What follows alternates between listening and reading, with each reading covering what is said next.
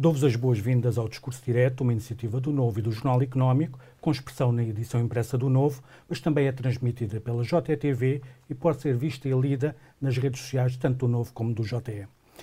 Temos connosco Joaquim Miranda Sarmento, economista, presidente do Grupo Parlamentar do PSD. Estamos na véspera de uma série de debates parlamentares sobre temas de fundo incluindo a, a proposta social-democrata de reforma fiscal. E é disso que vamos falar nesta entrevista, mas também do momento político e das perspectivas de futuro. Joaquim Miranda Sarmento, obrigado por ter aceitado o nosso obrigado, convite. Bem-vindo.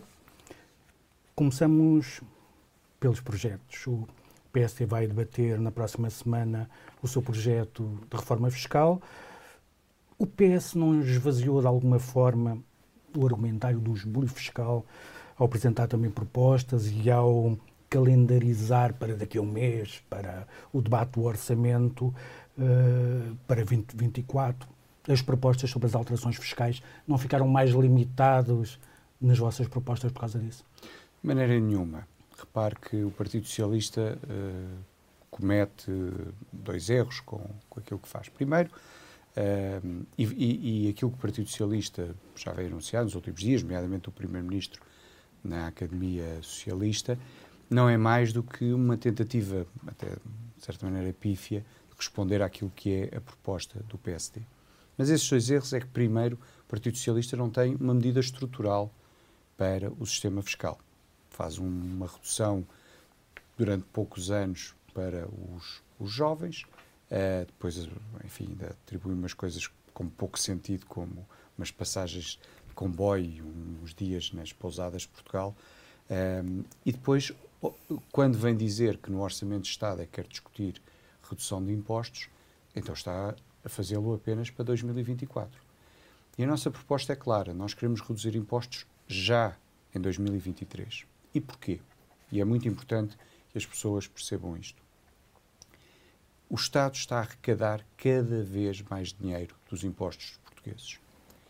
Em 2022, em contas nacionais, que é aquilo depois conta para o déficit e para a dívida, o Estado arrecadou, face a 2021, mais 9 mil milhões de euros.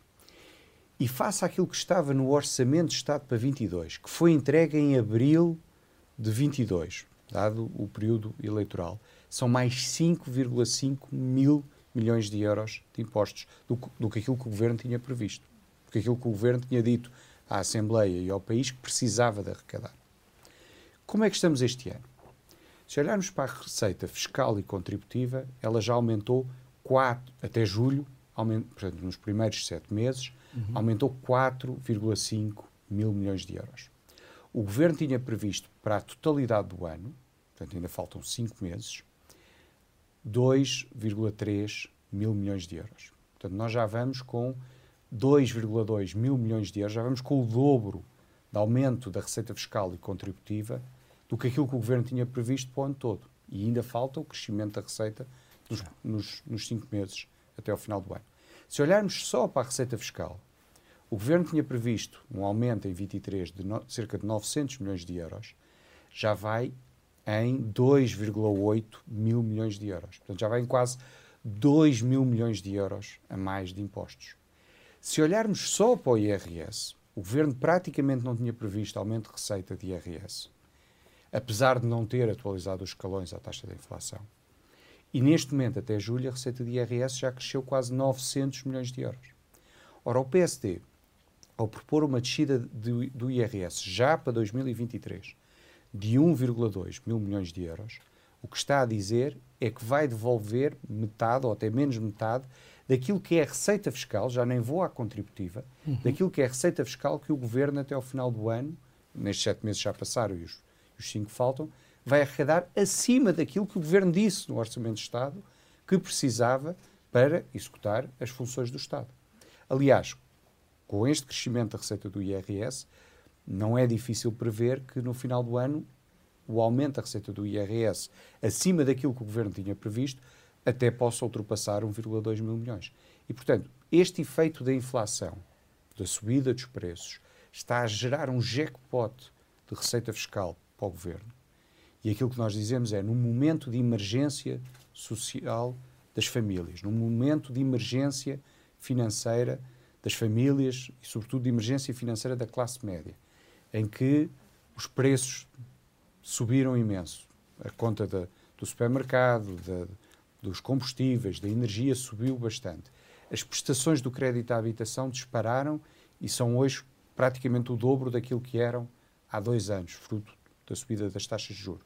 No momento em que grande parte das famílias portuguesas, sobretudo a classe média, mas também as pessoas de menores rendimentos, vive uma asfixia financeira, o Estado arrecadar milhares de milhões de euros a mais do que aquilo que, disse, que o Governo disse que precisava e não devolver uma parte substancial disso às famílias, parece-nos de uma insensibilidade e de um erro uh, uh, enorme.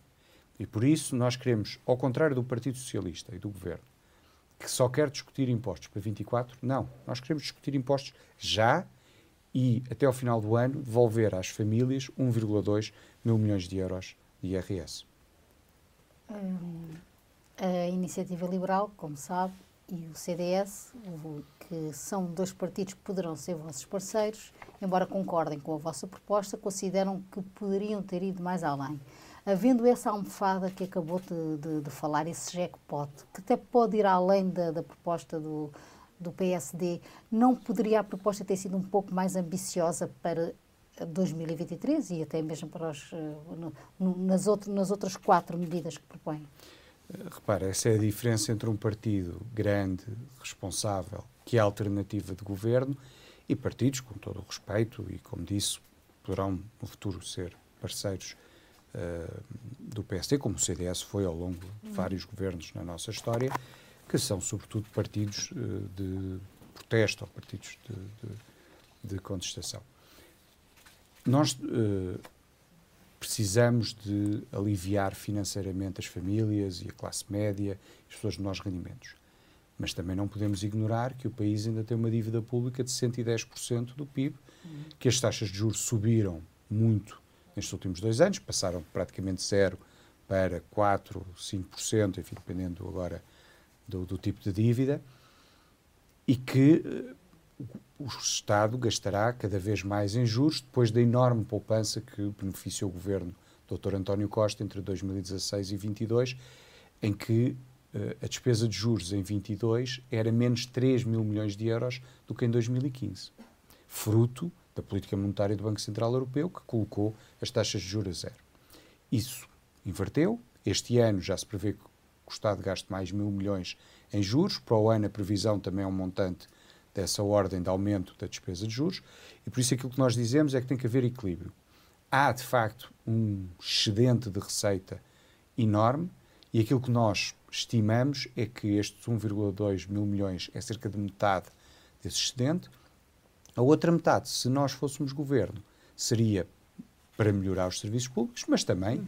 para ir reduzindo a dívida, porque é importante que se continue a reduzir a dívida pública para valores mais baixos, para nos proteger de eventuais futuras turbulências ou crises que possam existir nos mercados. E nós temos, infelizmente, e pela mão de governos socialistas, a experiência do que é passar por uh, períodos turbulentos do ponto de vista dos mercados financeiros e, e, com a expressão máxima e mais dramática que foi o resgate que José Sócrates teve que pedir à Troika.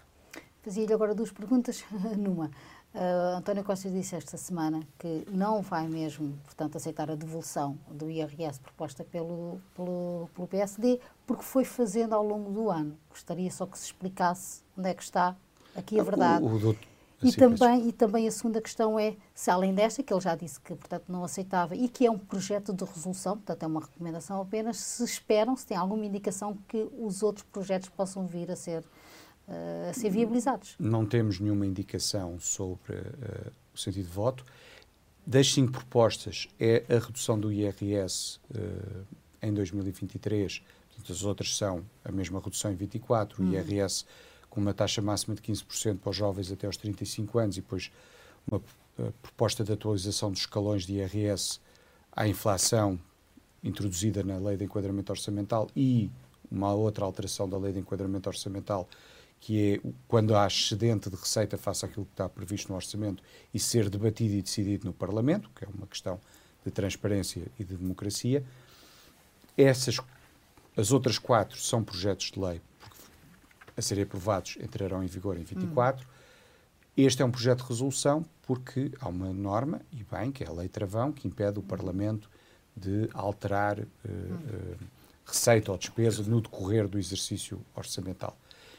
Mas repare, aquilo que nós estamos a dizer é, se nós fôssemos governo, nós, porque o governo tem esse poder, que a Assembleia não tem, o governo, uh, nós estaríamos a baixar o IRS às famílias em 1,2 mil milhões. E, portanto, eu acho que a, a, forma parlamentar é o menos relevante. Aquilo uhum. que, interessa às pessoas em casa é como é que o, o rendimento da minha família pode aumentar. E a forma mais direta e rápida que o governo tem para fazer é reduzir o IRS. Dr. António Costa faz um truque que já usou em outros anos. Sabe, o problema da governação do Dr. António Costa, dizem que ele é um político muito hábil, admito que sim, já governante, competente, tenho as minhas dúvidas, é que ele vai usando truques. O problema dos truques, eu já lhe disse isto uma vez no Parlamento, é quanto mais usamos o mesmo truque, menos eficácia ele tem, porque as pessoas vão percebendo. Dr. António Costa baixou as retenções na fonte IRS ainda há três meses. Isso, isso dá apenas um alívio momentâneo às famílias. Sim, cada mês as pessoas este pagam um bocadinho menos esta IRS. não de rendimento. Mas quando chegar a maio, vão ter o mesmo montante de imposto apurado. O que significa que das duas uma, ou vão ter menos reembolso, ou vão ter que pagar IRS em maio. Portanto, o Dr. António Costa está mais uma vez, como aliás tem acontecido desde 2016, a vender uma ilusão. Sim, agora durante uns meses pagas um bocadinho menos IRS, mas quando chegares a maio devolves essa diferença. Ora, isto não é baixar impostos. O que nós dizemos é que é preciso mesmo baixar já os impostos uh, na retenção na fonte, mas com, mas com depois reflexo no imposto que as pessoas efetivamente uh, suportam em cada ano. E por isso o nosso alívio não é apenas um alívio temporário como o do governo é um alívio efetivo no IRS que as famílias pagam. Porquê uh, uh, darem prioridade agora é? ao IRS e não ao IRC, se não faria também sentido apostarem em medidas mais estruturais que estimulassem a produtividade e o aumento de salários? Mas nós temos, uh, já agora, uma medida que, que, que, há pouco não mencionei, disse quatro, mas só, uhum. só, só uhum. mencionei três, uhum. peço desculpa, que é exatamente uma isenção de IRS e TSU sobre os prémios de produtividade até um máximo de 6% da remuneração anual de um trabalhador, que equivale quase a um salário. E essa é uma medida muito importante que permite às empresas premiar a produtividade sem que metade ou mais de metade desse prémio de produtividade seja levado pelo Estado.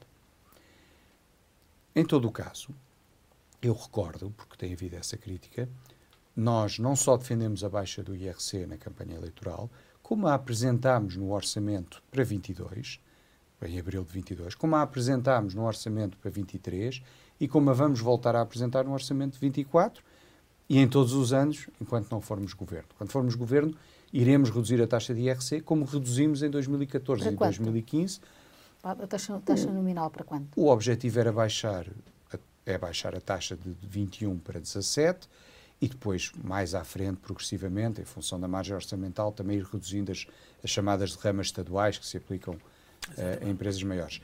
Uh, já agora, recordar que nós baixámos em 2014 2015 o IRC de 25 para 21, num acordo que foi firmado com o Partido uhum. Socialista, com o Dr. António José Seguro, e que foi a primeira coisa que o Dr. António Costa fez quando chegou secretário-geral do Partido Socialista foi rasgar esse acordo. Uh, e, e, e reverter várias das medidas, porque não é apenas a taxa que importa, porque a decisão de investimento é feita sobre a taxa efetiva e, sobretudo, perdoa-me o jargão um bocadinho mais técnico, sobre a taxa efetiva marginal. Exatamente. E para isso conta a taxa nominal, obviamente, quanto mais alta ela é, a partida mais alta é a taxa efetiva, mas contam outras coisas como é o período de reporte de prejuízos, uh, o tipo de benefícios fiscais, uh, por exemplo, o regime de, de, não tributação de uma parte dos rendimentos das patentes e, uhum. e, e das licenças, tudo coisas foram feitas em 2014. E deixe-me dar-lhe, eh, já agora, se me permite, e não querendo tomar muito tempo, o exemplo de como o Dr. António Costa pode ser muito habilidoso, mas, mas anda sempre aos zigue-zagues. Na reforma do IRC de 2014, o período, o período de reporte de prejuízos foi alargado de 5 para 12 anos. 5 anos colocava Portugal num dos piores lugares de tempo de reporte de prejuízo. Era um período escasso e Portugal era, se não era o país que tinha menos tempo, era um dos que tinha menos tempo. Passou para 12, o que já nos coloca numa posição bastante equilibrada. O Dr. António Costa reverteu essa medida e voltou para os 5, porque era uma exigência do Bloco de Esquerda. Agora, não só primeiro voltou para os 12, como agora nem sequer há limite de tempo, o que aliás acontece também em outros países, como por exemplo Sim. na Alemanha. Mas, portanto, Dr. António Costa, em 2016, achava que o reporte de prejuízos devia ser só 5 anos, tudo tudo o que fosse mais 5 anos era um abuso e um bónus às grandes empresas e à banca, tinha que alinhar na cartilha do Bloco de Esquerda. Agora já acha que nem sequer deve haver prazo. Ora, que coerência de política económica é esta? Quer dizer, o PSD sempre disse o mesmo, apesar de tendo alguma alternância de líderes, decorrente da, da, da, da democracia interna, mas mantém um discurso coerente sobre a necessidade de reduzir o IRC. Doutor António Costa é que anda sempre aos zigzags. Os patrões, é a minha última pergunta, depois passo aqui ao meu colega. Os patrões pediram a redução da TSU. Qual é a posição do PSD relativamente a esta, a esta, a esta proposta? Nós teremos que analisar. Uh, a questão da TSU é uma velha discussão. Temos que, obviamente, olhar para a margem orçamental e a redução de IRS e de IRC já implica um esforço orçamental num país que tem que recuperar os seus serviços públicos, que estão em colapso absoluto e num país que precisa de continuar a reduzir a dívida pública para se proteger de tempos que vêm mais à frente, que podem ser bastante mais difíceis do que aqueles que tivemos nos, nos últimos tempos. E, portanto, analisaremos. A descida da TSU tem um, pode ter um efeito importante do ponto de vista da competitividade da, da, das empresas. Um, mas é uma decisão que iremos uh, tomar uh, mais à frente. No quadro global de, de olhar para os custos sim, sim, de trabalho. Exatamente. Num, num, numa lógica global de olhar, eh, eu diria, de olhar para o problema da produtividade e da competitividade, onde a dimensão fiscal é importante, mas também não é única. Aliás, eu tenho dito muitas vezes, uh, não podemos cair em nenhum dos extremos. A fiscalidade não é silver bullet que vai resolver tudo, mas também não é irrelevante. E, portanto, no meio, precisamos ter um sistema fiscal que seja simples, transparente, equilibrado, com uma tributação mais baixa para as famílias e para as empresas e que seja previsível, porque esse é também Exatamente. outro problema grave dos, dos, investimentos, e sobretudo do investimento estrangeiro e dos grandes investimentos, que é a falta de previsibilidade do nosso sistema fiscal. Voltando ainda às empresas e no quadro, estava a dizer sobre a, sobre a transparência e, a, e nem, nem tudo ser fiscalidade. Nós temos assistido a, nos, últimos, nos últimos anos à multiplicação das famosas taxas e taxinhas e, e a pré-fiscalidade tem, tem estado a ganhar espaço uh, à, à fiscalidade tradicional, chamemos-lhe assim, com a multiplicação, nomeadamente, de contribuições, algumas delas era suposto serem temporárias e se tornaram definitivas como é que, como é que se olha para isto uh, no quadro do que estava a dizer, até porque, para termos transparência e previsibilidade, todo este edifício tem de ser revisto e não pode ser só. Não podemos estar só a falar de IRC e de IRS. O que é que, como é que o PSD olha para isto? O que é que podemos esperar de propostas? Nós, uh, quando, anuncia, quando o Dr. Luís Montenegro anunciou estas cinco medidas, uh, a meio de agosto, nós apresentámos um documento enquadrador de estratégia para a nossa política fiscal. Não é ainda uma reforma fiscal, mas é uh, o documento que nos permite uh, mostrar qual é o caminho que nós queremos seguir. E esse caminho tem que ser, em primeiro lugar, um caminho de previsibilidade. E por isso é que o acordo de 2014 do IRC era muito importante, porque era feito entre os dois partidos que governam uh, o país de forma alternada e, portanto, pressupunha aos investidores, quando ele foi assinado, este país vai ter previsibilidade fiscal por um período relativamente longo. E por isso é que hoje o Dr. Luís Montenegro, a propósito da taxa máxima de 15% Sim. para os jovens até aos 35 anos, para garantir que um jovem que tem hoje 22 ou 23 e que poderá beneficiar durante 10 ou 12 anos desse regime, e isso sim é uma mudança estrutural que permite a um jovem equacionar ficar em Portugal depois de ter acabado o seu curso ou ter que emigrar, e não ter o receio de que fico porque tenho aqui um desconto, que é o que o Dr. António Costa uh, uh, propõe, um desconto que pode durar dois ou três anos e depois não sei o que é que acontece. O Dr. Luís Montenegro veio dizer nós estamos disponíveis para um pacto de regime com o Partido Socialista nesta matéria, como em outras matérias fiscais, que diga às pessoas e às empresas, nos próximos 10, 15 anos, o enquadramento fiscal é este. E isso, pois, permite às pessoas tomar as, as suas decisões. Porque ninguém toma decisões, e esse é o erro do Dr. António Costa, uh, que talvez não, não, enfim, não tendo formação económica, talvez não, não, não compreenda isto.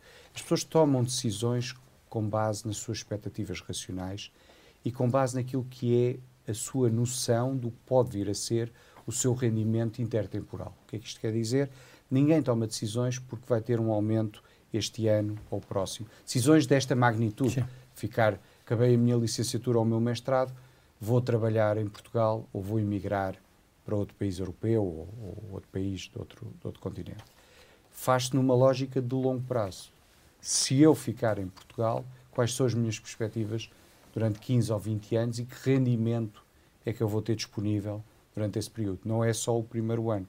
Porque se perguntar a um jovem de 22 anos, no primeiro ano tens um salário de 5 mil euros, mas depois nos 19 anos seguintes tens um salário de 500, nenhum jovem vai querer ficar. Eu estou a dar um exemplo extremo, mas para que se perceba. Portanto, não vale a pena olharmos para descontos e para, e para medidas de curto prazo. Temos é que ter uma visão estrutural de como é que podemos reter o talento que está a ser gerado nas universidades e que está aí, aí para fora, e eu vejo, continuo a dar aulas, apesar desta função, e vejo os nossos melhores alunos cada vez mais a irem para fora, e como é que podemos atrair talento de fora, um, quer o que saiu nos últimos anos, quer mesmo talento estrangeiro.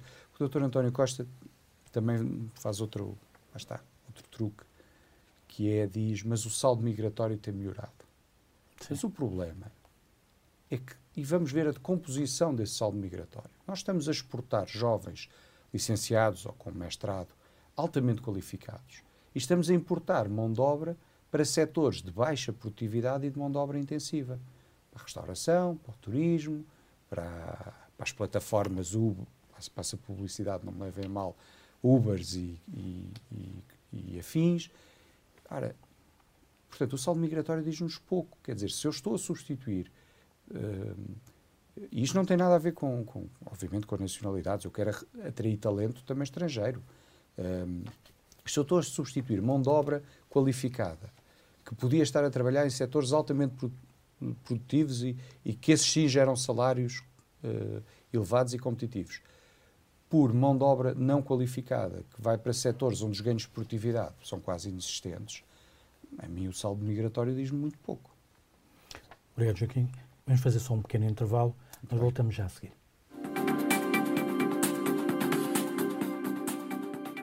Estamos de volta à entrevista com Joaquim Miranda Sarmento. Para terminarmos as questões fiscais da primeira parte, as alterações que propõem a abertura para pactos de regime, eu perguntava-lhe duas coisas. Primeiro, se, se na próxima semana tudo se mantiver na mesma, daqui a um mês vão voltar a reapresentar propostas, umas já sabemos que sim, e depois se, se acreditam que haverá abertura para um pacto de regime na fiscalidade ou uh, nas áreas de serviço público em que, em que se tem notado convulsão, a saúde, a educação, justiça, a habitação. O Presidente da República tem, tem referido em miúdo a necessidade de haver pactos de regime. É possível eh, haver pactos de regime, propuseram um, há abertura para outros. Como é que encaram? Eu, eh, na quarta-feira teremos o debate sobre as nossas propostas fiscais e eh, ficará claro para todos os portugueses se o Partido Socialista quer mesmo baixar impostos ou não e, portanto, a decisão, havendo maioria absoluta, é uma decisão do Partido Socialista. Nós, se as nossas propostas forem chumbadas, nós não as vamos uh, abandonar nem deixar de falar delas.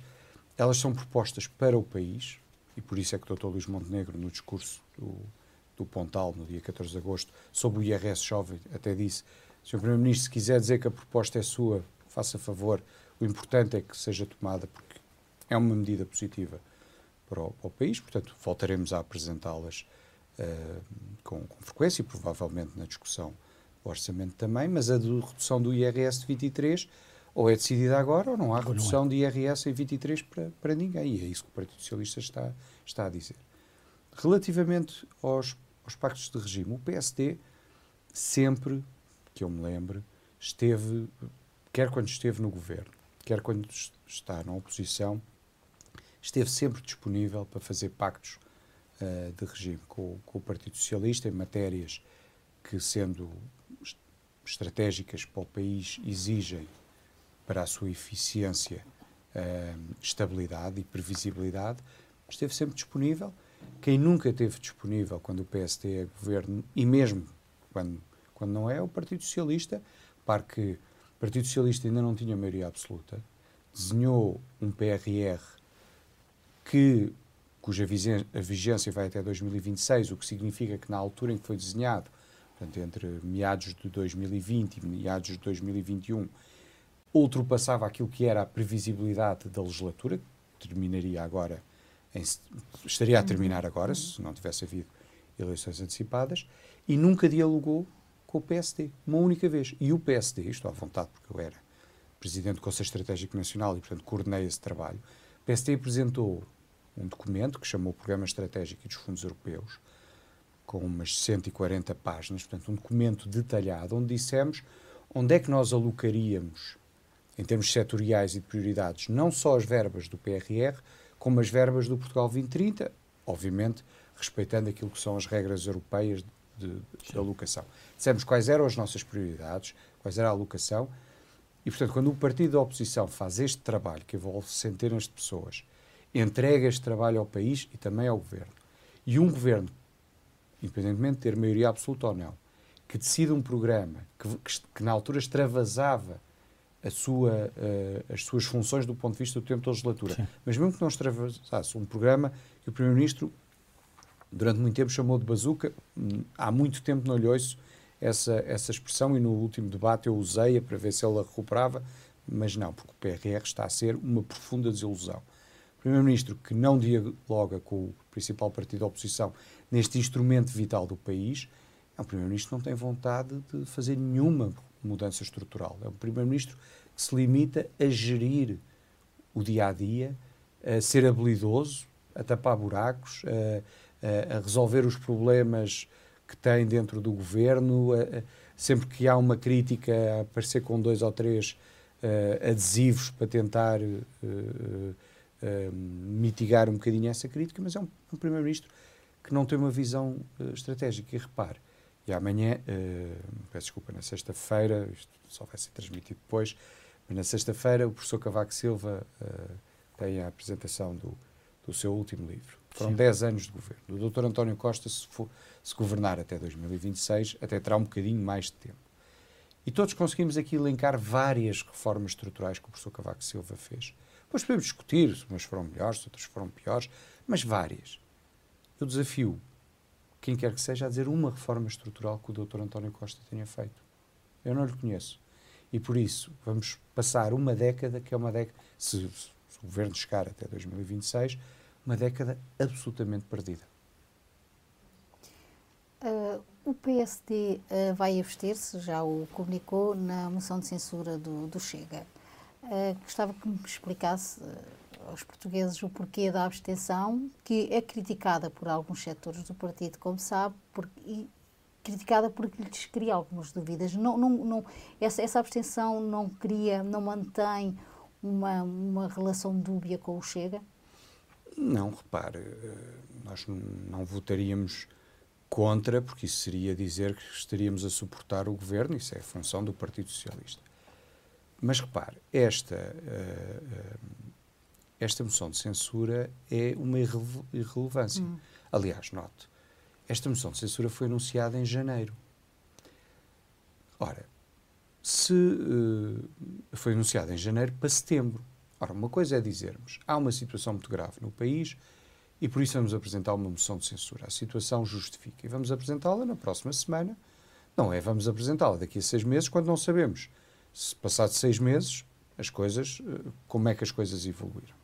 E, portanto, isto é mero show-off uh, uh, parlamentar de um partido que não tem, uh, partido proponente, que não tem uma visão estratégica para o país, não tem um programa, como aliás se viu nas últimas eleições, não tem uma equipe que se conheça é assim uma espécie de sociedade unipessoal. Mas, doutor, viu que o doutor André Ventura fez questão de dizer que aquela moção de censura serve também para obrigar o PSD a posicionar-se. Não, aquela moção de censura serve, lá está, a sociedade unipessoal que foi criada uh, naquele, naquele, naquele espaço político.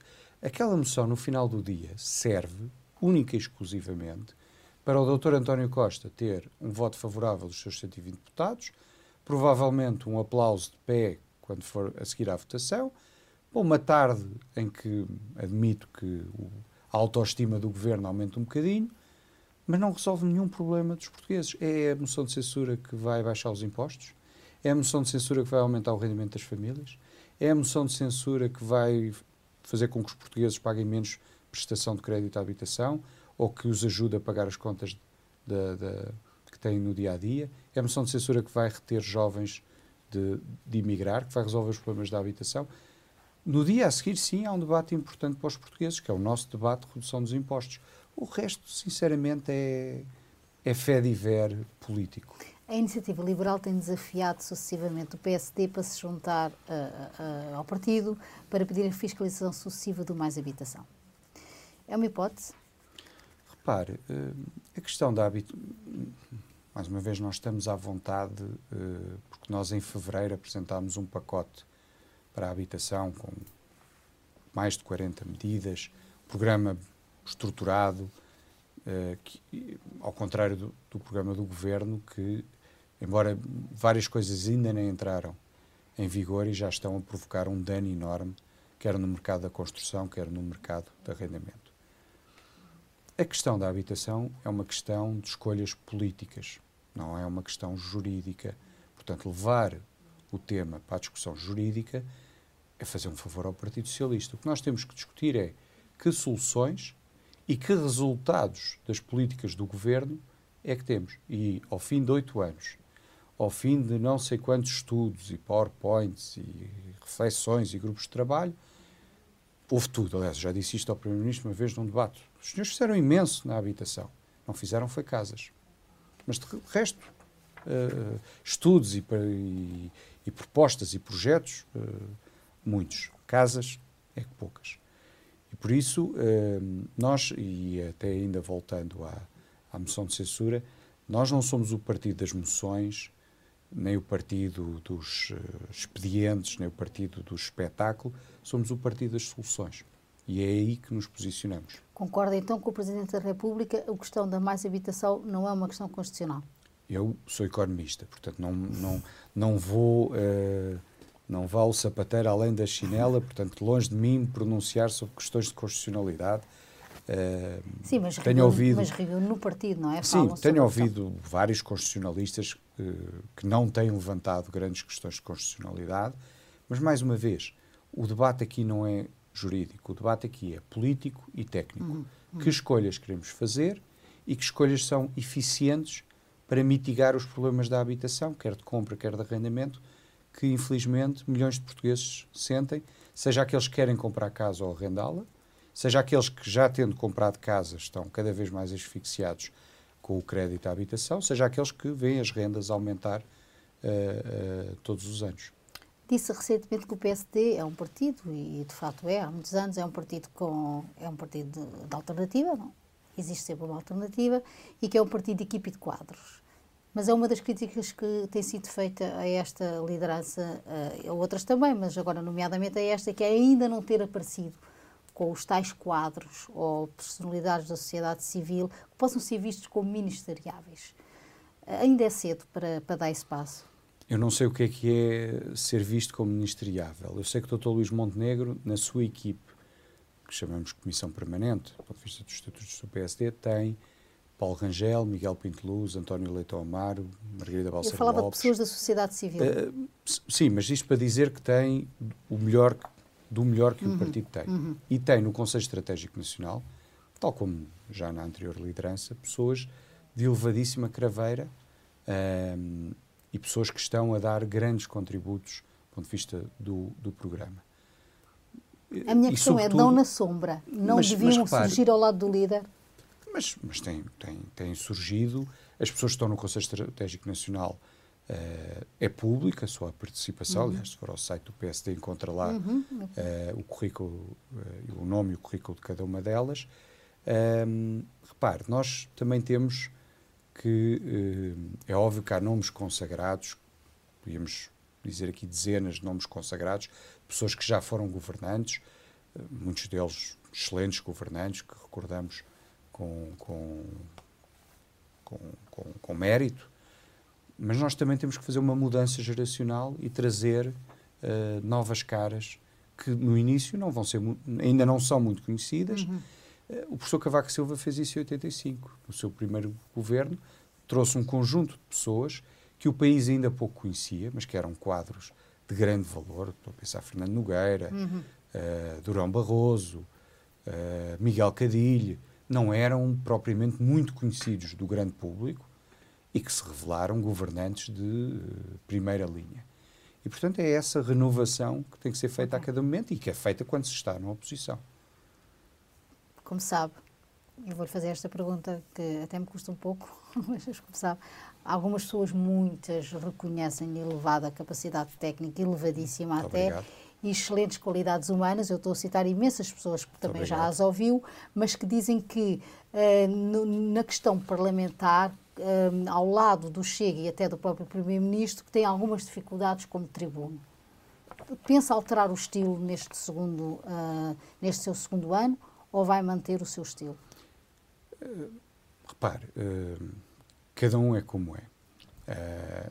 não creio que o PSD ganhasse nada em ter um líder parlamentar, independentemente de quem fosse a pessoa, que olhasse só para a dimensão de espetáculo ou de fé diver do, do Parlamento. Há outros partidos que, que, só olham para essa dimensão, não têm conteúdo, não têm, não têm uh, programa, não têm visão, olham para essa dimensão, se quiser, mais cinética, uh, mais uh, de, de, de, visualização. Não creio que o PSD ganhasse nada com, com, com isso. Eu tenho o meu estilo, que é que é o que é. Eu sou um académico, fiz a minha, a minha grande parte da minha vida na universidade. Um, obviamente que uh, fui alterando algumas coisas uh, e fui aprendendo.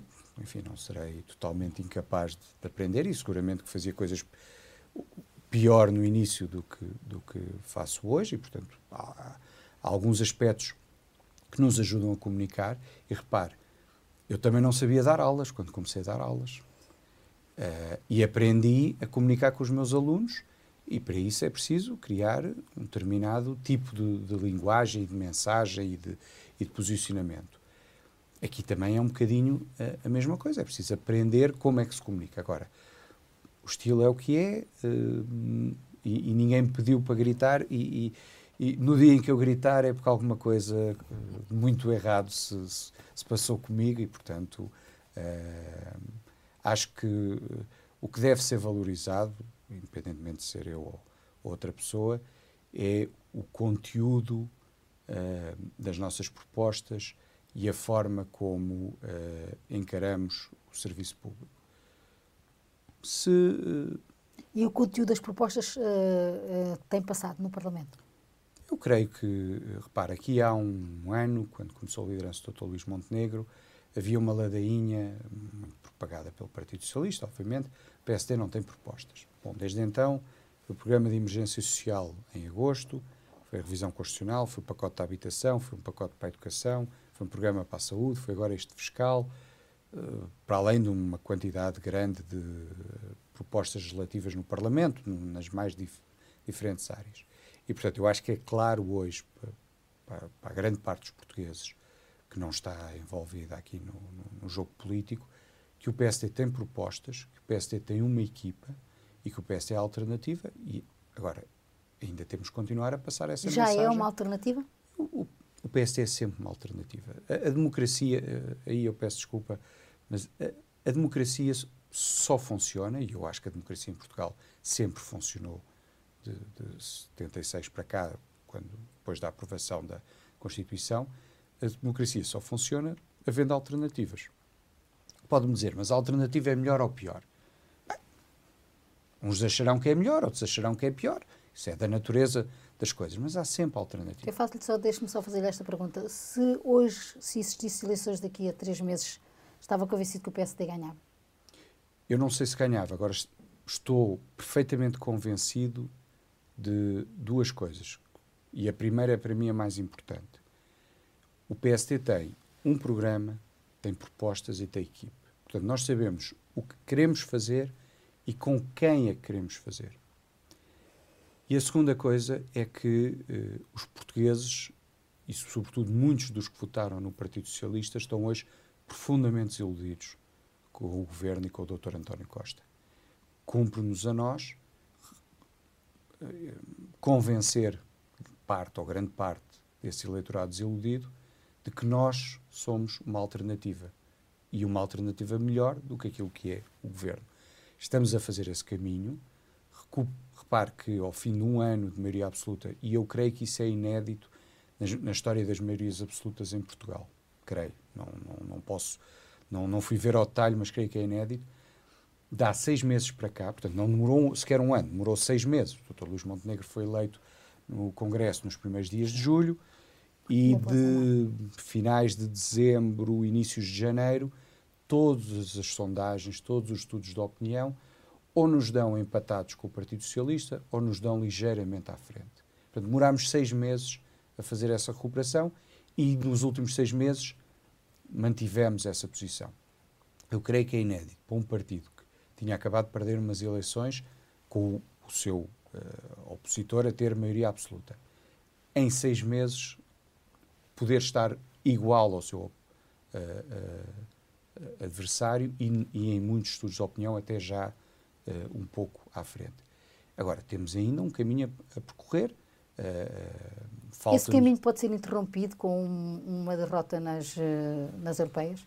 Eu creio que o PST nas europeias vai ter uma vitória, uma boa vitória, vai, uh, não vai mobilizar, aquilo que eu dizia, vai mobilizar muitos daqueles que votaram no Partido Socialista esperando um governo diferente, Dr. António Costa, uh, um governo em que, não dependendo dos partidos de extrema-esquerda e tendo estabilidade, podia, e com o, dinheiro do PRR, podia finalmente fazer algumas transformações estruturais de, da economia e da sociedade portuguesa e que descobrem ao fim destes ano e meio que um governo de maioria do Dr. António Costa consegue ainda ser pior do que o governo da Jeringonça, o que uh, não deixa de ser extraordinário. Miranda Samento, obrigado. Muito obrigado, Já eu. chegamos ao fim do nosso tempo. Obrigado também a quem nos acompanhou. Esta entrevista pode ser lida na edição impressa do Novo, continuará disponível tanto em o novo.pt como também em jornaleconómico.pt, os nossos sites onde poderá também acompanhar as últimas notícias da atualidade. Até uma próxima oportunidade.